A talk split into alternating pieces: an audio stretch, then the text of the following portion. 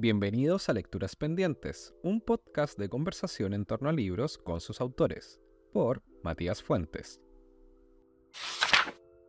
Entre todas las lecturas pendientes que tenemos para esta temporada, comenzaremos con la del fallo muscular, libro editado por Noctámbula y escrito por Cristian Cristino.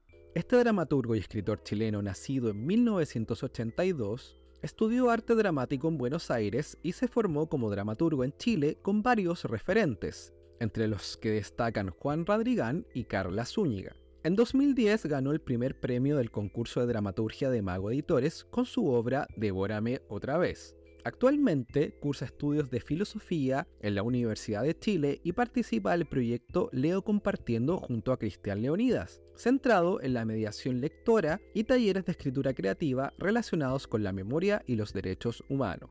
Entre sus obras más destacadas se encuentran Yucatán y Lucecitas en el cielo, Además de su enfoque en la dramaturgia, ha incursionado en la escritura narrativa, destacando el fallo muscular, motivo de esta entrevista, y en el terreno de la crítica cultural. Recientemente recibió la beca de apoyo a la creación del Fondo del Libro y la Lectura para trabajar en su poemario Los Retornados. Contextualizando la lectura, el caso de Rodrigo Orias es uno de los sucesos más impactantes y recordados en la historia policíaca chilena reciente. El 24 de julio de 2004, con tan solo 25 años, Rodrigo ingresó a la Catedral de Santiago y con un arma blanca asesinó al sacerdote italiano Faustino Casiero. Repitiendo la frase por Satán, apuñaló repetidamente al párroco y, al mismo tiempo, se autoinfligió heridas en un intento de acabar con su propia vida. Sin embargo, y gracias a la pronta atención médica que recibió tras ser detenido, el joven oriundo de Coyhaique logró sobrevivir. Tres años y seis meses después del incidente, Rodrigo Orias recibió el alta médica y regresó a su ciudad natal. En la región de Aysén, trabajó en una empresa forestal y se dedicó al físico-culturismo, llegando a ganar un campeonato en diciembre de 2009. En el fallo muscular, Cristian Cristino nos presenta a un Rodrigo ficcionalizado mediante fragmentos monologados, a través de su compañero en el físico-culturismo, quien relata sus recuerdos con él desde su llegada a la capital con el objetivo de triunfar en dicha disciplina.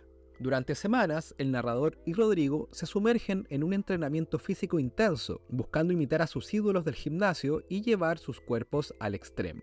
Lo que podría parecer una etapa transitoria se convierte en una forma de vida. Cada aspecto de la existencia de Rodrigo, desde sus gustos cinematográficos hasta su estricta dieta, gira en torno a perfeccionar e idealizar su pasión compartida. Entre las temáticas que explora Cristino, destaca la violencia dirigida hacia los cuerpos y la masculinidad exagerada, además de el homoerotismo reprimido y la misoginia. A través de situaciones extravagantes, la obra desentraña una tragedia contemporánea sobre el fracaso y las diferencias. A continuación, les dejo con la entrevista que tuvimos con el autor. Bueno, lo primero, felicitarte, aluciné. Y lo otro es que no, hice la asociación con Rodrigo ahora hasta el final. Entonces después, obviamente, me metí a, Google, empecé a buscar y estaba el antecedente del físico-culturismo, pero eso es posterior. Entonces, me, me llamó mucho la atención esta ficcionalización que hiciste a partir de, bueno, del caso de Rodrigo Oria. Y bueno, y primero hay que preguntarte eso, pues, ¿dónde están? Eh, o sea, si efectivamente ahí está el germen. Sí, a ver, esta es una historia que a mí me, como proceso de escritura, me acompaña desde hace 11 años. Ya, que hace 11 años que yo conozco la historia. Eh, el caso policial. Pero eh, en sí, pero nunca me interesó mucho em, un acercamiento biográfico em, o testimonial. De hecho, creo que me gusta, eh, mantuve a Rodrigo porque me gustaba la sonoridad. De hablando de la novela, llamando a Rodrigo, me podía decir Carlos, Felipe, no sé, Antonio, pero me gustaba esa vocación sonora de Rodrigo, me escuchas, eh, y creo que por eso se mantuvo. Pero lo que siempre me llamó la atención de la historia, que no es lo que sucedió en la catedral, sino el tema del fisicoculturismo. Ese renacimiento desde el músculo y desde todo el, imaginario que uno asocia con el fisicoculturismo, con el prejuicio en cómo se hacen nuestros músculos, pero eso me llamó mucho la atención. ¿Cómo en el cuerpo se podría pensar una posible expiación? Siempre el tema del cuerpo y el músculo y gimnasio fue más que nada lo que me hizo avanzar en el, proyecto. De hecho, yo estaba trabajando como en, los, en las últimas versiones, me enteré que hay un, hay un cuento de Isama que se llamaba Poses, que aparece en una antología llama Machetazos, que es como de, de, de, terror. Y lo leí y decía,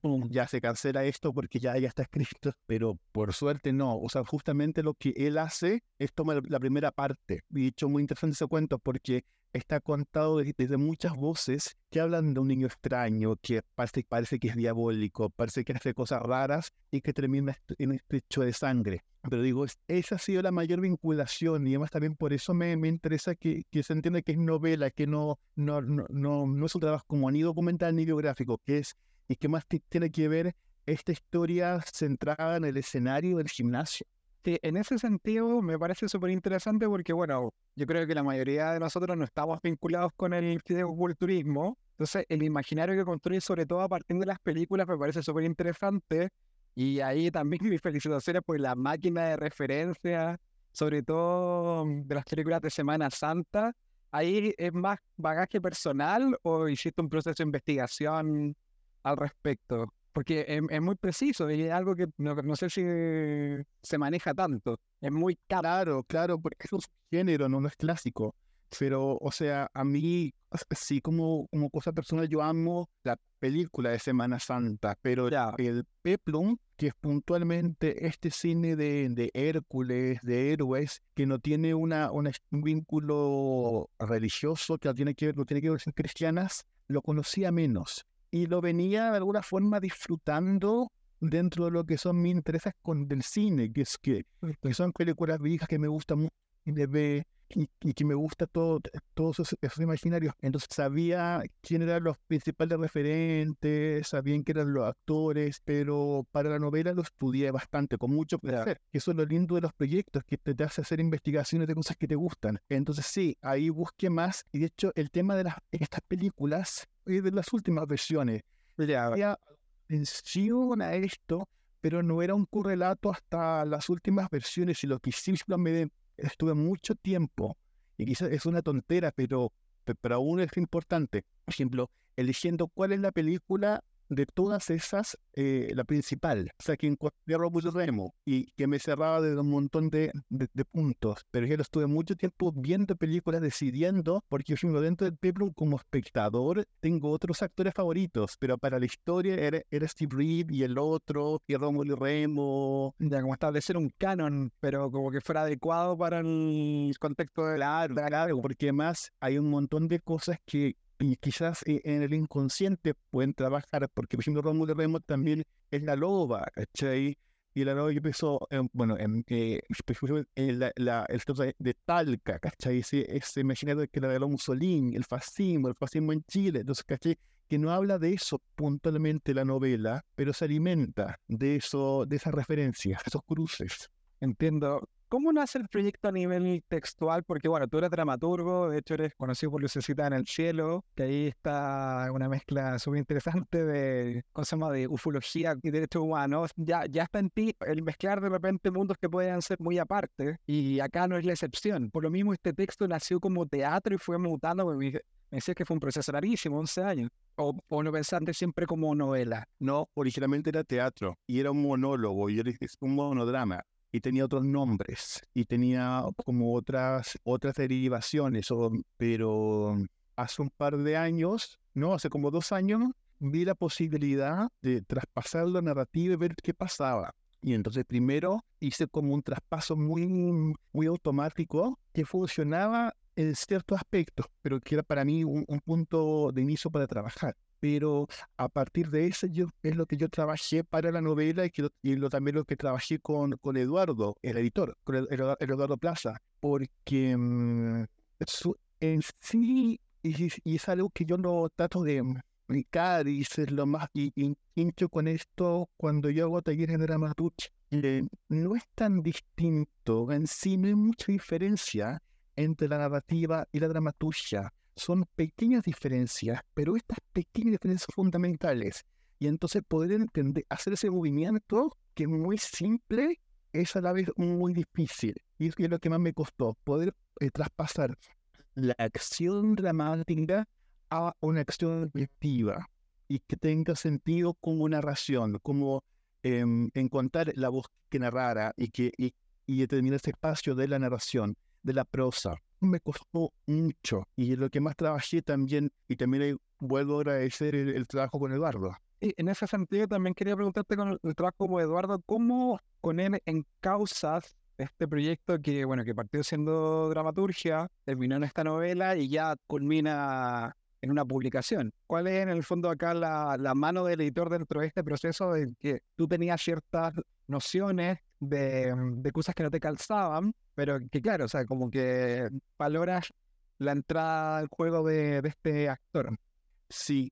Eh, bueno, a mí me, eh, me convoca Mónica Druggi para, para el proyecto y ella conoce varias de las versiones anteriores y, entonces conocí el material bastante. Entonces, o sea, es gracias a ella que este proyecto se, se, materializa. Y lo interesante, por un lado, de trabajar con el Eduardo era que él no conocía todo ese pasado teatral del texto, entonces tenía una mirada más limpia, menos cargada de, de, referencias. Y solo pensaba eh, como novela. De hecho, las mínimas, los mínimos conflictos que tuvimos Wow. Fue precisamente porque yo hay cosas que no entendía y que todavía las arrastraba del teatro.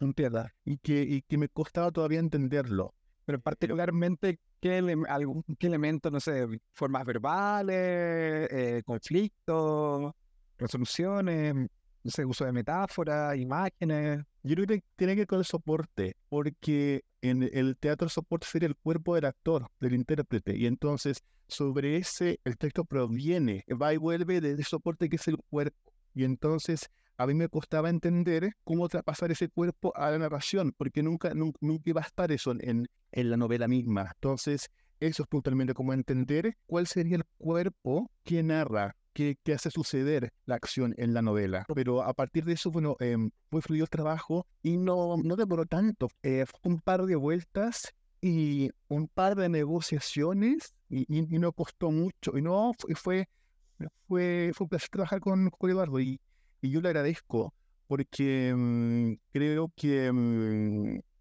si, si esta obra se puede, eh, puede funcionar como novela, que yo creo que lo conseguimos, tiene que ver con este trabajo de colaboración, porque no me interesa que sea un texto teatral pasado a, por ejemplo, por ejemplo, nada que ver, o sí, pero por ejemplo, Lorena Fernández publicó hace poco Preguntas Frecuentes, que a su vez era una especie de teatro digital. Yo vi la, obra de teatro, asistí eh, virtualmente, y leí eh, la novela y, son distintas.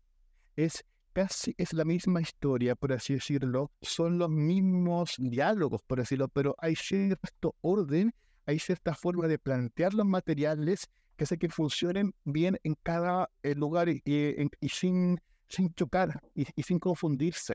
Eh, a propósito también con el trabajo de estos materiales, obviamente uno como lector va a leer eh, El fallo muscular como novela, entonces llama la atención esta especie de narrador en segunda, pero claro, si viene en el teatro que ya está esa vinculación. Eh, tiene que ver ahí, por ejemplo, ese trabajo del, traspaso. Y sí, bueno, esa segunda aparece con la novela, o sea, en, en, eh, ya, en teatro directamente el hablante ya. contando su Pero no, a mí para esta me pareció interesante porque ese segunda de alguna forma es un juego que podría ser yo.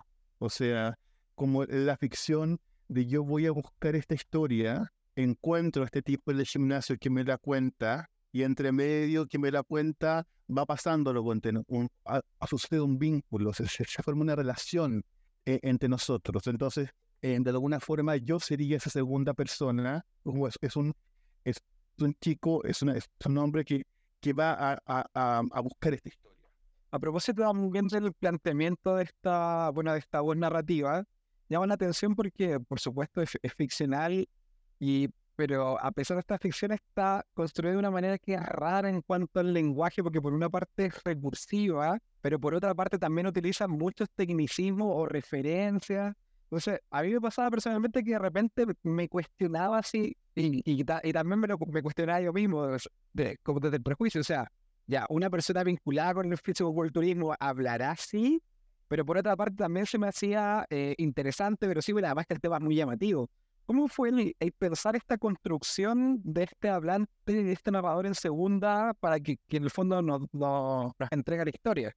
Desde, desde, la, desde esa perspectiva, desde, desde él como hablante, quien elabora un discurso y que tiene una forma bien particular.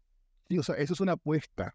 Y creo que es una de las apuestas más arriesgadas del, del, del texto y quizás también de, de muchas de las cosas que yo escribo. Mi sueño es poder generar una convención con quien lea la, los materiales, eh, que es en el que no se intenta reproducir la voz que supuestamente tendría que tener este personaje en la, en la vida real, sino llevarlo a un nivel más potente de la palabra. Entonces, creo que es una de, las grandes apuestas eh, de mi escritura. Y en esto, o sea, no es nada nuevo, o sea, lo, que propongo, y de hecho me, inspira mucho lo que habla eh, del Tit acerca de la teatralidad, la performatividad de la palabra, que no solo cuente, sino que también teatralice habla como de una teatralización y creo que usa esos términos de la palabra. Entonces, mi búsqueda va por esos lugares, por intentar establecer un lenguaje, un, un verbo de, de, esta ficción que tiene que ver con, con ese lenguaje quizás muy articulado y antiguo, casi barroco, que uno podría pensar que lo toma como recuerdo de las películas dobladas de Lloyd Langwell y las Assistentes, algo grandilocuente porque hablamos de dioses, de héroes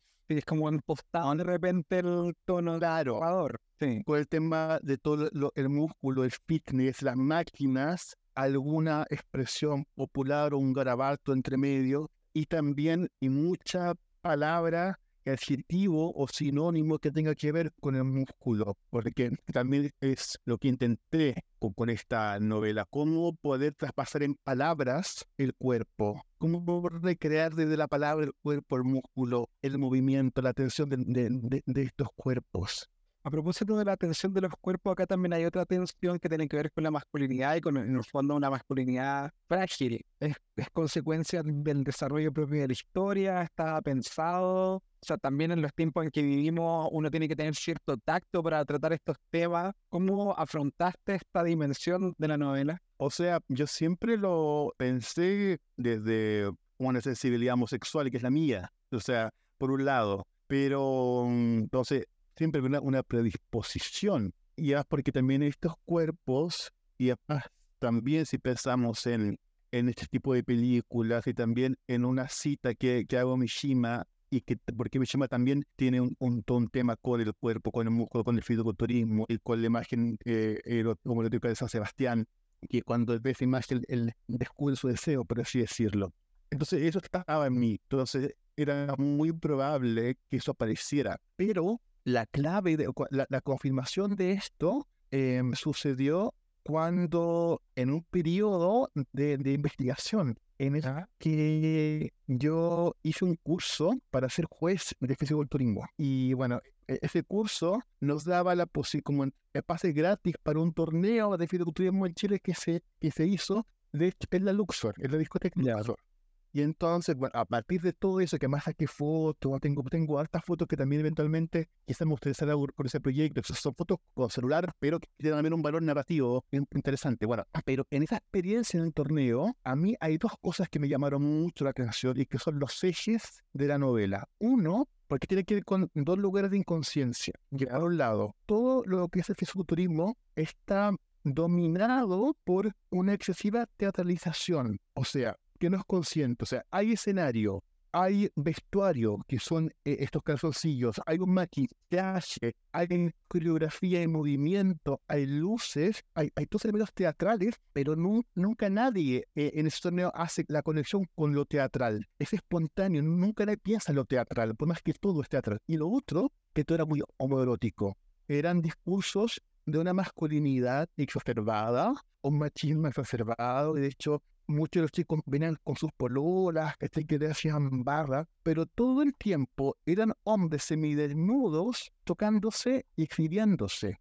como las escenas como cuando se van maquillando, que realmente er, era de un homoerotismo exacerbado, o sea, un hombre que estaba como de un altar, que los demás lo iluminaban con la luz celular, y otras manos de hombres que lo iban recorriendo para dar capa y capa y capa de pintura. Pero nadie, yo no vi nadie que manifestara algo que ver con la homosexualidad. Entonces, ese nivel como de, de homoerotismo en espacios tan heterosexuales, para mí fue una clave, sí, estos dos elementos, entonces ahí, tú, ahí sí me metí con lo homoerótico, o sea, con lo teatral, que tiene que ver con las posturas y con lo homoerótico, porque estaba presente en lo que yo estaba eh, viendo. Volviendo a lo teatral, ¿tienes considerado hacer una adaptación al teatro o, o ya como proyecto está, está terminado? O sea, sí me gustaría, eh, pero sí lo veo factible. Pero es que, ¿cómo? O sea, no, pero no es algo que he pensado ahora. Pero sí, creo que sería interesante poder trabajarlo. Pero también lo que sí me, me da muchas ganas y que ahora se pierde, pero sí tengo muchas ganas de leer en público partes del texto. Eso sería como una teatralidad intermedia, quizás, que no sería el hecho teatral formal, pero sí sería como una, una aproximación. Y además no tengo por qué hacerlo yo, una aproximación teatral. Quizás sería hasta más lindo que otras personas se interesaran en el material. Pero digo, ahora no es lo que estoy pensando, porque ahora la pienso como novela. O sea, no, me, la versión teatral está muy lejana en, mi recuerdo y quiero que encuentre su me, me, me, interesa que encuentre sus su lectores, sus lectoras. Ojalá. También considerando que este texto varió de la, de la formalidad de, de género, ¿cierto? Por parte del teatro y terminó como novela. ¿En qué momento ya te das cuenta que alcanzó la forma que esperabas?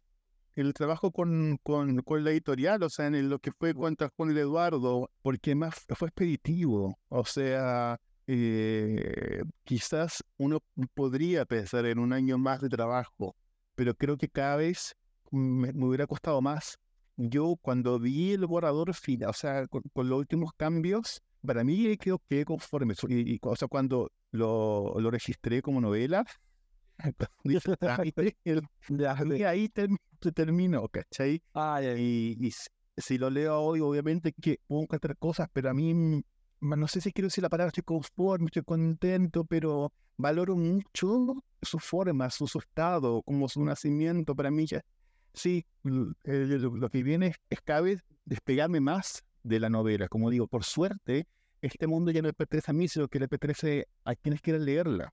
Ya para, para ir cerrando, ¿qué aprendiste de este proyecto en el fondo y qué desafíos te propone o te plantea para otros proyectos de escritura que, que estás desarrollando actualmente?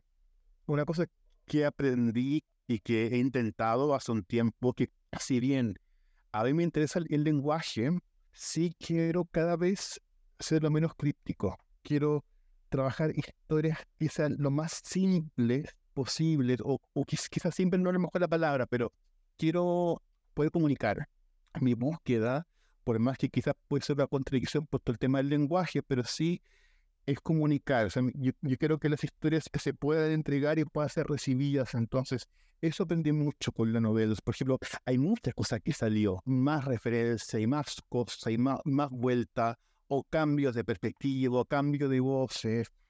Entonces, todo eso lo fui superando, pero con placer, con mucha dicha.